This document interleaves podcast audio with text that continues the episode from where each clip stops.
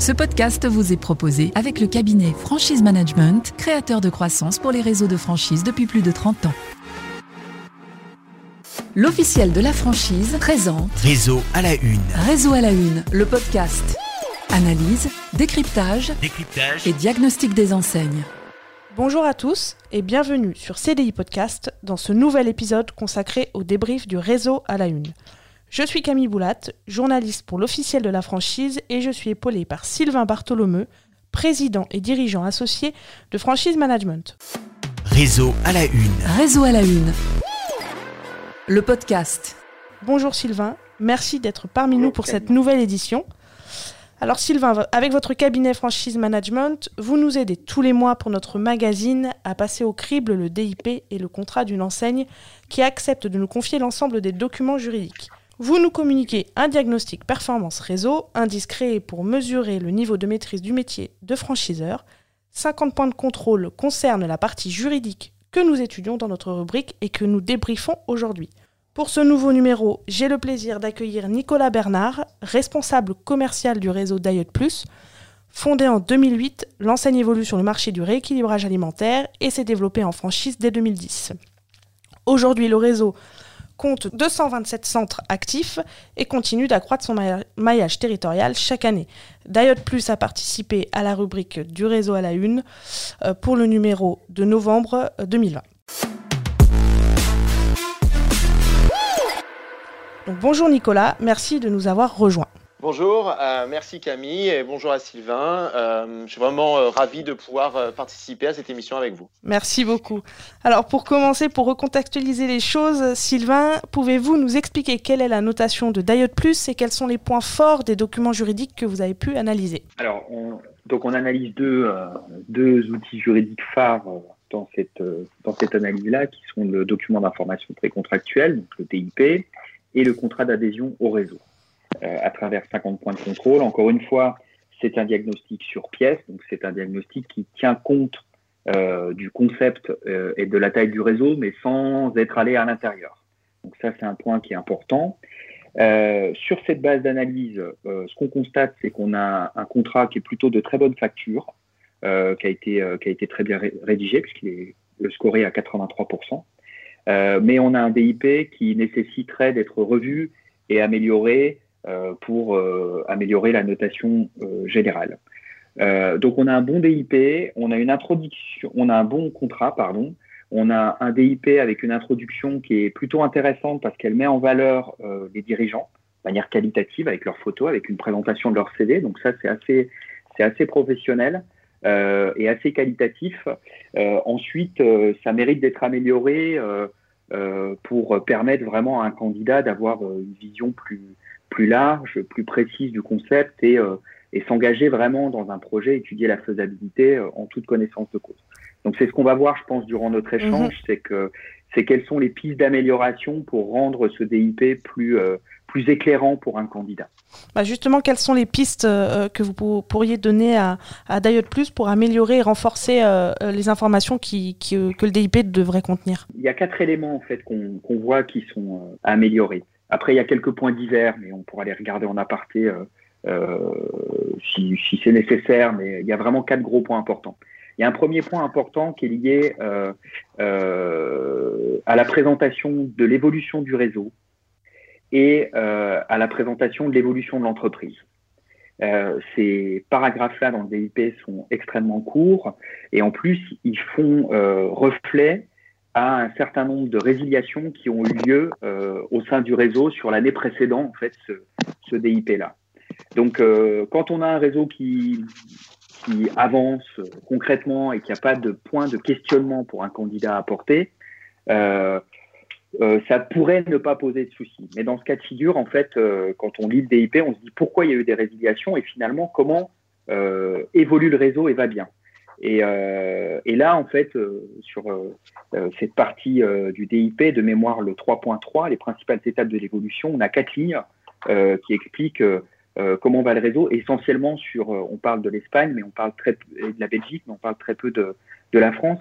Ça mériterait d'être précisé pour expliquer en fait et, et conforter le fait que le réseau se développe bien, le cas échéant, et donc mettre du sens derrière ce constat qui est factuel. Donc ça, c'est un premier point, en fait. il faut préciser, approfondir comment le réseau d'exploitation évolue et aussi comment l'entreprise évolue. Premier point important. Est-ce que Nicolas Bernard, vous souhaitez, vous souhaitez euh, réagir à, ce, à, ce, à, cette première analyse? Oui, alors euh, je, je, peux, je peux déjà commencer à réagir, puis en, même temps vous poser une question. Alors, euh, bah déjà, déjà, je vous remercie parce que c'est effectivement très intéressant. nous, on, est, on, on, a de l'ambition et on cherche à s'améliorer. Je pense qu'il y a pas mal de choses sur lesquelles on pourrait faire mieux. Euh, et, donc, euh, moi, je suis vraiment, euh, voilà, je, suis vraiment attentif à, toutes ces remarques. sur, sur ce qui a été dit, effectivement, je suis assez d'accord sur le fait que, et, ça faisait partie, hein, nous, on, en avait conscience aussi, des pistes d'amélioration, effectivement, de, de, compléter, je pense, le, DIP. Sur le, paragraphe qui est, qui, est, qui est visé là, précisément, je suis assez d'accord sur le fait que le, ce n'est pas assez détaillé et qu'on pourrait peut-être euh, aller euh, plus en profondeur sur les, étapes d'évolution du réseau.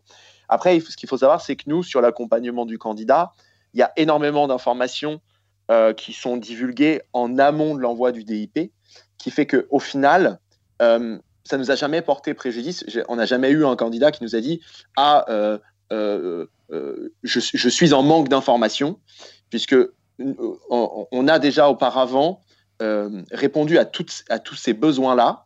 Et finalement, le, le, c'est la raison pour laquelle aujourd'hui, on n'a jamais été bloqué dans notre développement avec un DIP qui manquait euh, de contenu parce que tout ça a été déjà vu en amont euh, avec le candidat.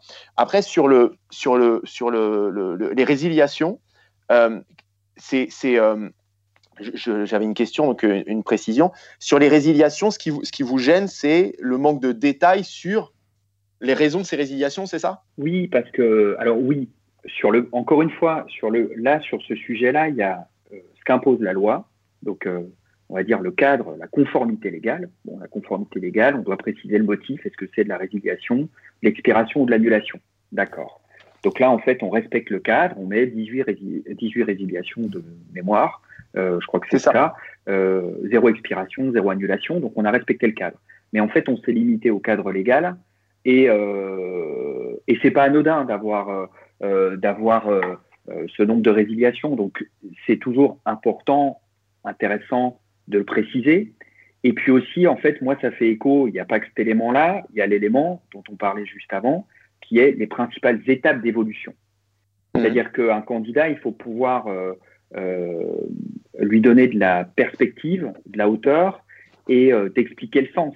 Ça peut être fait à l'oral, effectivement, mais c'est quand même mieux quand c'est fait à l'écrit et, euh, et c'est quand même mieux quand c'est euh, simplifié pour un candidat.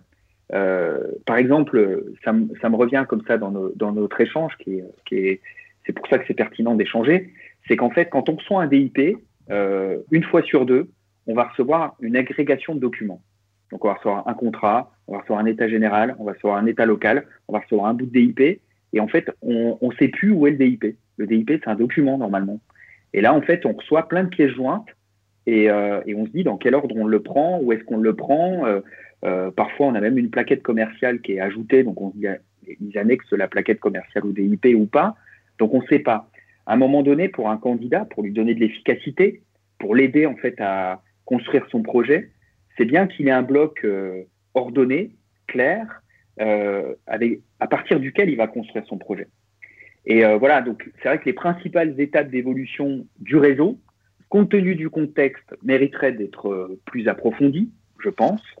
Et, euh, et, le deuxième point, c'est de se dire, bah, l'échange est toujours important avec le candidat, mais quand en plus c'est bien ordonné, recensé dans un seul document qui fait référence pour aider le candidat à monter son projet, bah, c'est plus simple pour tout le monde en fait ce que, vous dites, c'est que euh, vous, vous, préconisez que le DIP vienne avec les autres documents qui sont importants sur le parcours d'entrepreneuriat du candidat. C'est ça que vous dites ce que, ouais, ce que je préconise, c'est que le DIP ne, soit, ne se limite pas à un exercice euh, mmh. d'agencement de documents légaux, point barre, mais euh, explique aussi, en restant toujours très factuel et très tangible. Hein. on ne fait pas de promesses dans un DIP, on ne mmh. fait pas de l'incantation dans un DIP, on est factuel, on est tangible mais on explique et on met le sens.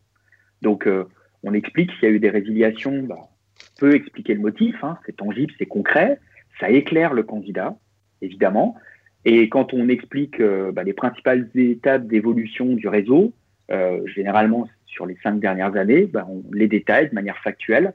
Et donc on montre comment le réseau a évolué et ça permet à un candidat de, de prendre plus de, de, hauteur quoi, et d'avoir une bonne appréciation globale.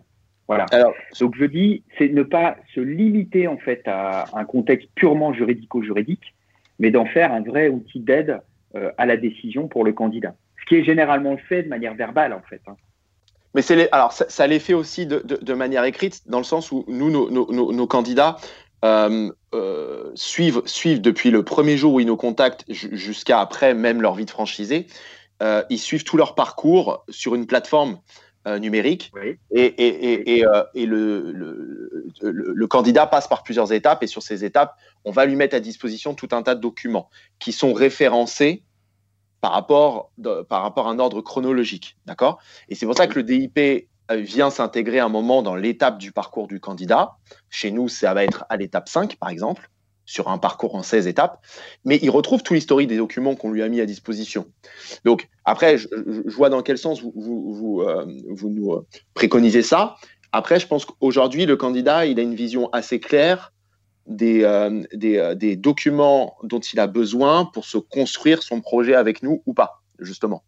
Sylvain, vous parliez de quatre points d'amélioration possibles sur le, sur, pour améliorer le, oui. le, le, DIP. On en a évoqué deux. Quels sont les deux autres points euh, sur lesquels euh, Diot Plus peut, peut, peut, miser pour euh, étoffer et améliorer le DIP Alors, bon, il y en a un qui est, qui, est, qui a amélioré, qui est sur les éléments financiers, en fait. pareil, on est en fait dans, la, dans le strict nécessaire, en fait, la conformité légale. mais en fait, on n'en fait pas un, un outil qui aide le candidat à évaluer euh, clairement son projet. Euh, moi, je voyais fonds de roulement 4000 euros. Euh, est-ce que c'est la réalité ou pas? Je ne sais pas. Montant de publicité 1000 euros, est-ce que c'est la réalité ou pas? Il y a des sujets comme ça où on met pas de sens et où on comprend pas. Ça, sur le plan légal, les informations sont présentes, mais après, si on va un peu au-delà et qu'on en fait un outil d'aide, ça manque. Par contre, il y a un point qui, sur le plan euh, du DIP mérite vraiment d'être apprécié, c'est l'état euh, général de marché et l'état local euh, qui sont euh, qui sont assez assez légers en fait. Et il y a quand même une jurisprudence assez riche en la matière, donc je pense que s'il y avait des priorités à, remettre à remettre en ordre sur le DIP, ce serait l'état local et l'état général. Généralement, c'est plutôt réalisé par des sociétés tierces, type société de géomarketing. Et quand c'est réalisé en interne, c'est très approfondi et très bien structuré. Euh, là, on a quand même euh, des documents qui sont, qui sont assez légers et qui méritent d'être d'être poussés. Donc voilà, les quatre points, en fait, il y a la présentation de l'entreprise. Généralement, voilà, si c'est pas présent dans le DIP, on peut retrouver d'autres documents qui aident le candidat A. Les éléments financiers, euh, on se limite au strict légal. On peut aussi avoir quelques éléments euh, euh, connexes qui aident le candidat à, à, choisir. La marque, comme j'ai expliqué précédemment, et état local et général qui pour moi sont vraiment la priorité. Nicolas, sur, euh, sur l'état euh, général et, et, local de marché, est-ce que vous avez une réaction, euh, des choses à préciser? Oui. Comment se porte Alors, le marché aujourd'hui, euh, malgré évidemment les, les, circonstances actuelles que, que, que l'on connaît? Alors, je vais, euh, bah, je vais, je vais vous répondre euh, là-dessus juste, ap juste après. Tout d'abord, je vais venir euh, répondre aux deux remarques précédentes. Alors, nous, il y a aussi une, une explication à tout cela. Hein. C'est pas que c'est pas qu'on n'est pas conscient qu'il y a des choses sur lesquelles on peut s'améliorer, mais c'est tout simplement que jusqu'à présent, en fait, les points que vous soulevez là, pour être complètement transparent avec vous, les points que vous soulevez là nous ont jamais, nous ont jamais empêché de faire avancer les porteurs de projets. Et c'est pour cela aussi, je pense que euh, ça n'a pas, été plus complété que ça, l'est aujourd'hui. Euh, en fait, on n'a jamais eu euh, de, cas où, à un moment, un porteur de projet s'est retrouvé face à ce DIP et nous a dit Ah, je, ne suis pas rassuré, oh, je manque d'informations. Ça ne nous a jamais empêché. Alors, peut-être parce que on, on, on, informe beaucoup et on accompagne beaucoup le candidat, ce qui fait que, arrivé au moment du DIP, il a toutes les informations quand même qu'il lui faut. D'accord? C'est peut-être aussi l'explication. Parce que si jamais ça avait posé de problème, bah, la force des choses aurait fait qu'on on aurait retravaillé là-dessus. Après, euh, pour ce qui est de, du, plan de, du plan de financement, il faut savoir que le plan de financement, c'est la version vraiment très très allégée que vous avez dans le DIP. Nous, quand on envoie le DIP, on envoie en même temps le manuel opérationnel chez nous. Et dans le manuel opérationnel, vous avez notre plan de montage avec tous les, euh, tous les frais qui sont entièrement détaillés. Et vous avez même les charges euh, vous avez même les charges d'exploitation, voilà, tout est détaillé. Donc en fait, la version que vous avez dans le DIP, et c'est vraiment une version ultra courte qui est juste en une page, mais vous avez la version complète en plusieurs pages qui est fournie en même temps dans un, dans, un autre document, mais qui vient en même temps que le DIP. Et par exemple, pour vous répondre sur euh, le, fonds de roulement, bah oui, le fonds de roulement, on met 4000 euros, c'est, et, c'est, et c'est réaliste. Et pareil, sur, sur les, les, frais de communication, eh bien, en fait, on met 1000 euros. Pourquoi? Parce que aujourd'hui, euh, la, communication sur un centre de plus, euh, nous, chez nous, on travaille beaucoup avec euh, le bouche à oreille, on travaille beaucoup avec la recommandation. Et finalement, la communication, en général, elle est limitée à quelques, quelques à la communication numérique, par exemple.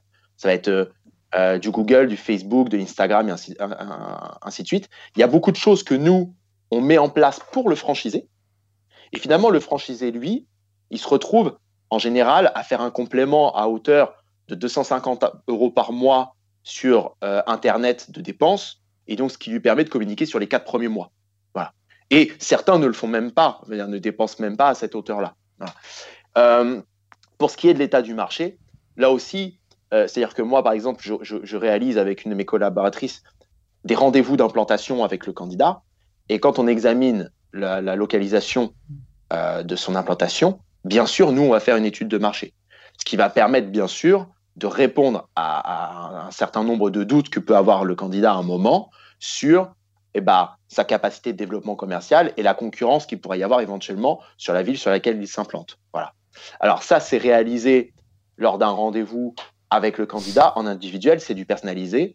Et c'est vrai que là encore, vous avez une version assez, assez succincte sur le DIP, mais autour de tout cela, il y a toutes les informations nécessaires qui sont données, bien sûr, aux candidats. Et si jamais dans ces demandes de financement, pouvait y avoir un doute à un moment euh, euh, quand il est euh, face à un banquier, par exemple, eh bien, bien sûr, il va armer à son rendez-vous pour obtenir son financement. Et on a donné toutes les informations qu'il faut. On n'a jamais eu de problème à un moment pour obtenir un, financement à un candidat parce qu'il n'avait pas su répondre aux inquiétudes que pouvait y avoir la personne qui allait le financer. Pour ce qui est de l'état du marché, nous, ce qu'il faut savoir, c'est que euh, nous, notre objectif, c'est d'être au plus près des Français. C'est pour ça que aujourd'hui, vous, vous, pourrez très bien trouver un centre Diète Plus dans une ville de 6-7 000 habitants, comme vous pouvez trouver un centre Diète Plus à Paris, Lyon, Marseille. Euh, nous, notre objectif, c'est pas de euh, nous implanter que dans les plus grandes villes de France. Au contraire, c'est d'être vraiment un peu partout en France. C'est-à-dire que chaque personne en France peut être confrontée à des problématiques de poids. Et chaque personne a le droit d'être accompagnée dans cette démarche-là. D'accord? Et c'est pour cela que nous, on se doit d'être aussi bien dans les Côtes d'Armor à Guingamp que d'être à Louan euh, euh, en Bourgogne, comme on est également à Bordeaux, à Paris, à Marseille. Chez nous, finalement, quand vous regardez un, centre qui gagne, un franchisé qui gagne bien sa vie, c'est finalement un franchisé qui a assez peu de clients. Donc, même si dans un rayon de 30 km autour de chez vous, bah, vous avez ne serait-ce que 25 ou 30 000 habitants, vous avez largement de quoi pouvoir bien gagner votre vie, vous, en tant que franchisé. Parce que nous, les clients reviennent chaque semaine et un franchisé qui gagne très, très bien sa vie, c'est un franchisé qui a euh, bah, 200 euh, clients. quoi. Sylvain, par rapport à ce qui vient d'être expliqué sur, sur le marché et sur euh, la zone de chalandise et, les localités visées, comment euh, Plus pourrait étoffer l'état local et, l'état général de, marché pour que ce soit plus clair, plus précis? Voilà, Quelles sont les pistes pour, pour améliorer ce point-là? Bon, déjà, c'est important en fait. Euh, euh, ce qui est dit là à l'oral est très intéressant, donc euh, ça mériterait en fait de se retrouver dans, le DIP. Ce qui est important se dire, c'est que la remise d'un DIP n'est pas un acte anodin, c'est un acte légal, euh, et que mmh. dans cet acte légal, il y a une obligation de remise d'un état général de marché et d'un état local de marché, et qu'aujourd'hui la jurisprudence sur ce qu'est un État local ou un État général permet d'être de, d'apprécier assez précisément ce que ça doit être. donc c'est vraiment nécessaire pour moi de le muscler dans le DIP. Le muscler, ça veut dire quoi? Ça veut dire en fait donner un État général et un État local qui permettent soit suffisant pour permettre à un candidat de faire son étude de marché. Et pourquoi c'est important? Parce qu'en fait, dans la pédagogie, euh, c'est pas à vous que je vais l'expliquer parce que vous traitez des candidats au jour le jour, hein, donc euh, vous savez de quoi je parle. Mais euh, euh, l'objectif du franchiseur, c'est pas que de faire un franchisé, c'est aussi de faire passer un salarié la plupart du temps en reconversion et d'en faire un patron. Et donc, c'est à un moment donné de le responsabiliser, de le responsabiliser en l'accompagnant, euh, sur le choix de son implantation, euh, sur la compréhension de sa zone, sur la réalisation de son étude de marché et sur la réalisation de son prévisionnel. Et ça, en fait, euh, c'est ça le côté précieux, je dirais, de la loi Doubin, c'est que son esprit, l'esprit de la loi Doubin, c'est ça. C'est d'aider, en fait, de contraindre quelque part un franchiseur à transmettre un certain nombre d'informations pour permettre à quelqu'un qui n'était pas entrepreneur, parce que c'est ça l'histoire de la franchise, euh, à comprendre un concept et à savoir comment il va pouvoir jouer avec sur sa zone. C'est pour ça que donc l'état général et l'état local euh, doivent être suffisants pour permettre à un candidat de faire son étude de marché en étant accompagné, en sollicitant régulièrement le franchiseur, en allant sur sa zone, en regardant euh, quels sont les emplacements possibles, euh, comment se comporte la clientèle sur son territoire, le territoire qu'il envisage, où il envisage son implantation, etc., etc. Donc ce point-là, il est vraiment important. Et, euh, voilà. Et donc ce qu'on se dit là est, est important parce que ce que vous expliquez à l'oral, c'est ce qui devrait se retrouver en partie à l'écrit. C'est-à-dire, c'est quoi ce concept? Qui sont les clients En quoi la crise actuelle explique beaucoup de choses en fait et euh, donne encore plus de sens euh, peut-être à la marque, et comment le marché va évoluer euh, dans, dans les années à venir. La loi Doubin dit notamment de se positionner dans l'état général sur les perspectives du marché. on ne demande pas de faire, de, sortir une boucle de cristal et de préciser, hein, de prévoir ce qui est imprévisible. On demande d'expliquer quelles sont les tendances qui pourront, pourront justifier une évolution du marché et ces tendances sur le rapport à l'obésité, euh, sur l'obésité dans, notre pays en général, euh, euh, c'est extrêmement important. Et donc, c'est important que ça se retrouve dans, dans ce document. Autre point qu'on a légèrement évoqué euh, tout à l'heure, c'était euh, la communication. Le réseau n'a pas mis en place une, une redevance de communication et je crois que vous pointiez ce point-là, Sylvain, dans votre analyse. Donc je vous laisse euh, expliquer en, enfin, enfin, quelle interrogation cela, cela pose pour le candidat. Oui, alors en fait, bon, en règle générale, c'est 80% des réseaux de, de franchise fonctionnent en appliquant deux formes de redevance principales qui sont euh, redevances d'exploitation et redevances de communication. Donc il y a 20% des réseaux qui ne fonctionnent pas sur le principe de redevance. Euh, souvent, c'est des réseaux dits industriels, donc euh, qui fabriquent des produits et qui vont quelque part noyer la redevance dans la marge produit, parce que bon, bah, des animateurs, des développeurs de réseaux, une structure d'assistance, de formation initiale, de transmission de savoir-faire, ça a de la valeur et à un moment donné, il faut bien que ça se paye.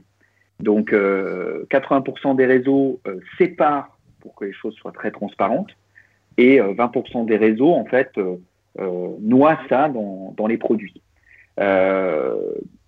L'histoire de la franchise montre que quand on ne sait pas trop comment tout ça est réparti, ça crée plutôt des tensions dans les réseaux et, euh, euh, l'histoire montre aussi que bah, voilà, une animation a une valeur, donc généralement elle est rémunérée par une, redevance d'exploitation, et créer un pot commun de communication a énormément de sens, une redevance communication, parce que ça permet à la marque, euh, à un certain stade, euh, de mettre en place des actions de communication nationales, de mettre en place une vraie force de frappe, de, de mutualiser par exemple du community management pour être présent sur, le, sur le web, etc.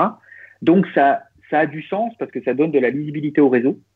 Ça, c'est un point important. Euh, ça donne de la lisibilité sur les vrais prix des produits aussi. Voilà, et la vraie, marge, la vraie valorisation, chaque chose a sa valeur. et donc, c'est une économie qui est, qui est plutôt logique. ici, on la retrouve pas complètement. Et c'est vrai que sur la redevance de communication, en fait, dans, dans, le contrat qui est annexé au DIP, on explique qu'on pourrait la mettre en place à partir du moment où le réseau atteint une taille critique. Et, euh, et par contre, c'est pas précisé quelle taille critique. Euh, et, euh, et, donc, ça peut être un point de doute vis-à-vis d'un candidat de se dire finalement, bon, j'ai un modèle où il n'y a pas de redevance, c'est clair, j'y vais comme ça. Mais peut-être que demain, je pourrais avoir éventuellement, quand le réseau atteint une taille critique, une redevance. Qu'est-ce que ça veut dire? Nicolas, du coup, est-ce que vous pouvez euh, euh, nous, préciser ce choix? Comment se rémunère du coup la, tête, euh, la tête de réseau? Et sur la redevance communication, préciser cette taille critique du réseau? Alors en fait, donc deux, choses dans ce que vous dites. nous, bah, c'est très simple. Nous, nous on se rémunère grâce à la vente de produits, ce qui, est, ce qui était dit juste avant. chez nous, il n'y a, y a, y a, ni redevance ni royalties. par rapport à la communication, euh, nous, on a fait un choix qui est que aujourd'hui, on est vraiment sur euh, un, on est, on est sur euh, un marché qui est assez particulier. Ce qu'il faut savoir, c'est que bien sûr, on a réfléchi à notre communication. bien sûr, on, on a dit est-ce qu'on va faire de la communication à la télé, à la radio, dans les journaux? Qu'est-ce qui est le plus pertinent? En fait, on s'est rendu compte aujourd'hui que notre notoriété, elle est surtout présentielle. On a suffisamment de recul maintenant pour se rendre compte de, la force de notre notoriété présentielle. Et en fait, on se rend compte que chez nous, les gens ne viennent pas par hasard. Ils viennent par hasard parce qu'ils viennent sur rendez-vous. Et au moment où ils prennent rendez-vous, ils ont déjà suffisamment d'informations sur la méthode. Le besoin, bah, il est clair. Hein. vous ne prenez pas rendez-vous dans un centre de rééquilibrage alimentaire comme ça par hasard. Euh, et souvent, vous prenez rendez-vous parce que vous avez été rassuré par l'efficacité de la méthode au préalable. D'accord? Donc, euh, donc euh, bien sûr, nous, on s'est rendu compte que investir massivement dans certains types de communication n'allait pas être forcément pertinent, ça n'allait pas apporter de la plus de performance pour les centres. Par contre, ça n'empêche pas qu'on communique, mais on communique de façon un peu différente. On va aujourd'hui, on a un community manager. Aujourd'hui, on a des personnes qui nous font des outils numériques et vidéo. Donc, si vous regardez bien, on est très présent sur les réseaux sociaux. On est très présent également sur la création de contenu vidéo, euh, sur YouTube par exemple. Euh, on tient un blog. On, a, on, a, on fait pas mal de choses parce qu'on s'est rendu compte que on, travaille beaucoup sur les témoignages aussi. Je ne sais pas si vous en êtes rendu compte, parce qu'on s'est rendu compte que c'est ce type d'information-là que les gens euh, cherchent. Après, sur la, la, la, la redevance publicitaire, alors bien sûr, vous doutez bien que maintenant, après un certain nombre d'années, euh, le sujet il a été abordé et abordé plusieurs fois. Il faut savoir que nous, on est un réseau collaboratif. On a une instance collaborative qui représente 10% du réseau, qui est réélue chaque année. Et tous nos franchisés, chaque année, ont la possibilité de faire trois propositions. Alors vous doutez bien que vu le nombre de points de vente que l'on a, il y a forcément des franchisés qui à un moment ont posé la question de est-ce que à un moment vous allez par exemple faire de la publicité à la télé? Alors bien sûr, nous on s'est renseigné là-dessus on sait ce que ça coûte, et ça a été soumis au vote. Et il s'avère que la majorité, dans notre instance collaborative, a voté contre la mise en place d'une communication nationale. La communication nationale à grande échelle, hein, je veux dire, mhm. j'entends radio, télé, donc ce qui pourrait avoir un coût assez important. Parce que notre réseau savait que si à un moment on investissait massivement sur une communication, euh, par exemple à la télé ou à la radio, bah, derrière, il y aurait certainement une redevance publicitaire. Et en fait, ce qui a été tranché, c'est de mettre en place une communication au niveau local. Et c'est pour ça que chaque point de vente aujourd'hui est, entre guillemets, responsable de sa communication au niveau local. Nous, on peut fournir tous les éléments pour les aider à créer leur communication au niveau local. On peut leur fournir, pour ceux qui le souhaitent, même, eh bien, éventuellement, une aide via des sociétés que l'on recommande pour les accompagner dans leur communication locale, mais on n'impose pas à ce qu'ils investissent une certaine quantité au niveau euh, financier, je veux dire, un certain montant au niveau financier dans leur communication locale. D'ailleurs, les franchisés sur le terrain, moi, quand je les avais interviewés pour, le, pour, euh, pour, pour la rubrique, pour le magazine papier, me disaient que 80% de la clientèle venait par bouche à oreille, ce que vous disiez en préambule. Oui, oui. En fait, nous, on se rend compte qu'aujourd'hui, un, franchisé, c'est pas très compliqué. Hein. Un franchisé aujourd'hui, quand il se lance, il va faire une partie de sa captation bah, grâce, grâce à, tout, ce que vous pouvez trouver sur Internet, hein. donc euh, du, Google, du référencement sur Google Maps, euh, notre site Internet, euh, du, de l'Instagram, du Facebook, voilà. tout ça, on, les, on, les forme à ça et on les accompagne à ça. Donc certains sont assez autonomes dans leur communication au niveau numérique on leur donne du contenu pour les aider à le faire. D'autres sont moins autonomes. À ce moment-là, on leur apporte une aide extérieure. Voilà. Et euh, en complément de ça, ils vont faire forcément leur captation clientèle en jouant avec des partenariats au niveau local, euh, en faisant bah, la, méthode un peu à l'ancienne. Hein. Vous faites aussi du street marketing, ce genre de choses.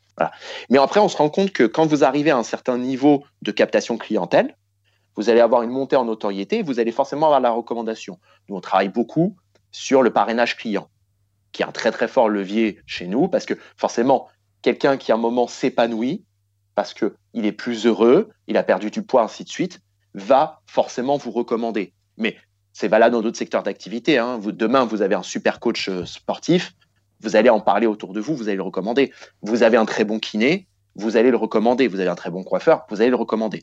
Bah, nous, on travaille beaucoup là-dessus. Voilà. Il y a très très fort euh, une très très forte captation de clients grâce au parrainage client. Et c'est aussi comme ça que nous, on alimente bien sûr le, bouche à oreille. Voilà. Et c'est pour ça que nous, on a, on a un mode de fonctionnement qui est un peu particulier, qui fait que on a une communication qui peut être un peu différente. J'ai travaillé dans d'autres réseaux de franchise dans le passé où on n'avait pas du tout les mêmes stratégies de communication. Pour ce qui est dans le contrat de franchise, ce que l'on a, euh, ce que l'on a mis sur le fait que pouvait y avoir un moment euh, une redevance publicitaire, c'est tout simplement par le fait que on anticipe l'éventuelle mise en place d'une redevance publicitaire si jamais à un moment notre réseau décidait de voter en faveur de la redevance publicitaire. C'est-à-dire que nous, à un moment, on se doute bien, compte tenu de l'évolution que l'on a, on se doute bien qu'à un moment, euh, il est fort probable que euh, une redevance publicitaire, que les attentes de notre réseau euh, aillent en faveur de la mise en place d'une communication beaucoup plus importante qui pourrait signifier à un moment la mise en place d'une redevance publicitaire. C'est pour cela qu'on l'a ajouté dans le contrat au cas où. Voilà. Mais au final, euh, bien sûr, ce sera validé par notre instance collaborative. C'est-à-dire que nous ne mettrons pas en place une redevance publicitaire si notre instance collaborative, qui est composée de franchisés, votait contre cette décision. Voilà. Alors, oui, oui, donc euh, en fait, euh, bon, c'est vrai qu'il y, y, a toujours un écart qu'on trouve entre ce qui est écrit dans un contrat et puis la, la, pratique euh, opérationnelle, managériale au sein du réseau. Et puis, euh, on a l'habitude parce qu'on voit ça régulièrement. Donc, euh, tel que vous l'évoquez aujourd'hui sur le plan managérial, c'est si le comité le valide, on le met en place. quand on dit dans le contrat, c'est c'est pas une histoire de validation, c'est plutôt une consultation simple. donc, en fait, quand, quand, vous lisez la clause, vous dites si le franchiseur, le franchiseur consultera, mais en fait, s'il veut le mettre en place, il le mettra en place, euh, peu importe, euh, peu importe la décision. Mais on le sait tous les deux euh, qu'un franchiseur mette en place de force une redevance au sein d'un réseau, si le réseau y adhère pas, c'est perdu d'avance. Donc, mais voilà, dans la, la, clause telle qu'elle est formulée sur la notion de taille critique, sur la notion de consultation simple, euh, c'est pas conventionnel, j'entends. Oui, mais... et après, voilà, c'est pas pas conventionnel, c'est pas ce qu'on retrouve, euh, c'est pas ce qu'on retrouve euh, classiquement. Et puis encore, euh, il y a un autre sujet aujourd'hui, ça vous concerne peut-être pas, mais moi je le vois de plus en plus sur de plus en plus de secteurs d'activité, la nécessité de bien donner de la visibilité sur ce qu'alloue comme ressource le franchiseur à tel et tel endroit.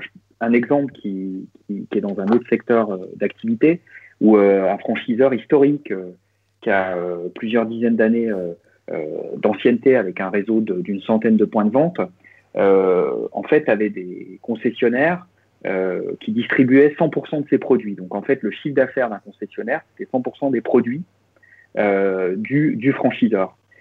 sauf que le métier a évolué, sauf que l'enseigne a dû se repositionner et qu'aujourd'hui, en fait, il y a d'autres produits qui sont venus s'intégrer, mais il y a aussi une dimension service qui est extrêmement valorisée maintenant. Euh, et, donc, on se retrouve dans un réseau en fait où il n'y a pas de redevance d'exploitation. Il y a une rémunération du franchiseur qui est uniquement sur la vente de ses produits. et, et les produits en question représentent une cote-part du chiffre d'affaires qui est devenue extrêmement faible. Donc on a un effet ciseau qui se produit dans le réseau, c'est que les membres du réseau vont plutôt bien, développent du service, mais le franchiseur, lui, ne gagne pas d'argent sur le service parce qu'il n'y a pas de redevance. Et ça, c'est un sujet sur le plan stratégique, hein, j'entends. Hein, on n'est pas euh, à l'état actuel des choses, mais on est peut-être dans 5 ans, 10 ans. Euh, c'est intéressant de se poser la question et de se dire pourquoi finalement 80% des réseaux aujourd'hui, une écrasante majorité des réseaux, pratiquent des redevances parce que en fait cette dimension service dans les points de vente a du sens, se valorise de plus en plus et que finalement vivre uniquement sur les produits, euh, tel un contrat de concession quelque part, euh, a euh, de moins en moins de sens. Quoi. Donc c'est voilà, c'est c'est une réflexion importante, euh, je pense, à prendre en compte. Non, mais alors ça, j'entends. Je, vous doutez bien que tout ça, c'est, tout, tout, toutes ces choses-là, c'est des choses auxquelles forcément on pense. Euh, oui. Aujourd'hui, je pense que notre modèle, il est, il, il est bon et que que ce soit sur la redevance d'exploitation comme sur la redevance publicitaire, euh, là, on, on, est dans le, on est dans le juste. Après, euh, il faut savoir aussi anticiper euh, l'évolution d'un réseau. Euh, la réalité d'aujourd'hui sera peut-être pas celle de, de, dans, de, dans cinq ans, voilà. mais après, aujourd'hui, il faut savoir que nous, on a, c'est pas juste du, du, du, marketing de dire ça, c'est que on est un réel réseau collaboratif et que jusqu'à présent, toutes les évolutions de notre réseau, elles ont été faites grâce à notre réseau et en collaboration avec notre réseau. Voilà. Euh, c'est quelque chose que vous, dont, vous parliez dans l'article, la, forte proportion, par exemple, de, de, franchisés qui sont venus via notre système de cooptation. Mhm. Donc, c'est notre réseau qui a développé notre réseau. Pourquoi? Parce que énormément de franchisés ont, dans leur clientèle, recruté de nouveaux, de nouveaux franchisés. Et nos franchisés participent à un tiers de la formation des nouveaux venus dans le réseau. Et chose qu'il ne faut pas oublier, c'est que sur 229 points de vente actifs en France que l'on a aujourd'hui, il n'y en a que deux qui sont des centres en propre. C'est-à-dire qu'il y en a 227 qui sont des franchises. On, est un réseau, euh, je vais dire, euh, on n'a que deux centres en propre. Donc, mhm. c'est-à-dire qu'on est vraiment un réseau quasiment pur, pur franchisé. On n'est pas un réseau mixte. Voilà. Donc, tout ça, c'est des éléments qui sont assez importants aussi à prendre en compte dans le modèle qu'on a aujourd'hui. Je vous remercie beaucoup à tous les deux d'avoir été parmi nous pour, ces, pour cette nouvelle émission et de ces échanges très instructifs. On se retrouve très bientôt pour le prochain épisode euh, du débrief du réseau à la une consacré cette fois-ci à l'enseigne des cuisines Vénidom. En attendant, vous pouvez retrouver tous nos podcasts directement sur notre plateforme CDI Podcast et sur les plateformes audio telles que Apple, Google ou encore Spotify. À bientôt. Réseau à la une. Réseau à la une. Le podcast. Ce podcast vous a été proposé avec le cabinet Franchise Management, créateur de croissance pour les réseaux de franchise depuis plus de 30 ans.